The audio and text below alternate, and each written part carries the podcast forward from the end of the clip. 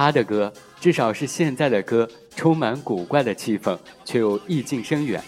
有人称他为神婆，是因为其中掺杂了佛教诸多理念和用语。有时候你甚至都听不出他唱出的字，一种原始的哼唱，大致也是不需要歌词的，完全由听者自我补充。接下来我们听到的这首歌是他二零一五年十一月二十日发行的，命名为《庄周梦蝶集》的专辑里一首歌，大名鼎鼎。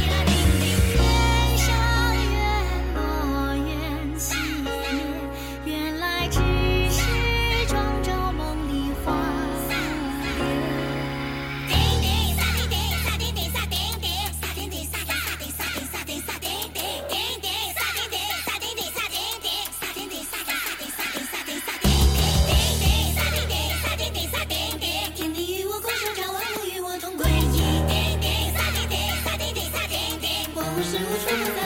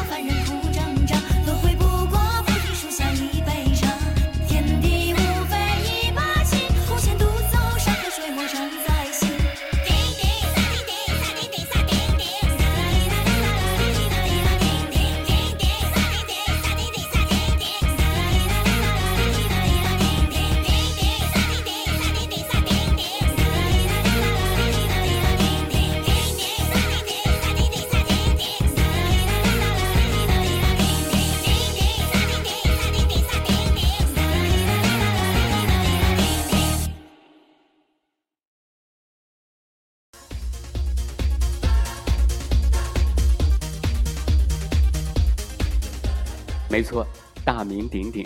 现在他也算是有全球影响力的创作者。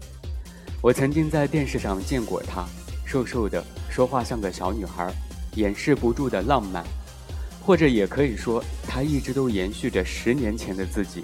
那时，他在我们村是很火的，每次歌舞都少不了由他的歌来嗨起来。那时，他在恋爱上还有很多的困惑。在歌词里强调着少女离开少年后会变得更好。那时，表哥还是以发哥为自己的偶像，一副上海大哥的架势，拿着放映机，那首《东巴拉》震得我们的楼快要塌掉。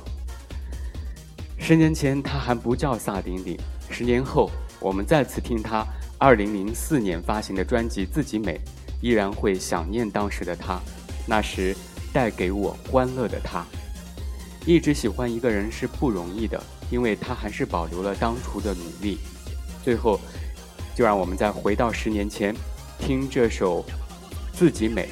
虽然我没有选择那首我们耳熟能详的《东巴拉》，但是这首作为他专辑里面的主打歌曲，也能够让我们记起那些熟悉的节奏以及他当初的样子。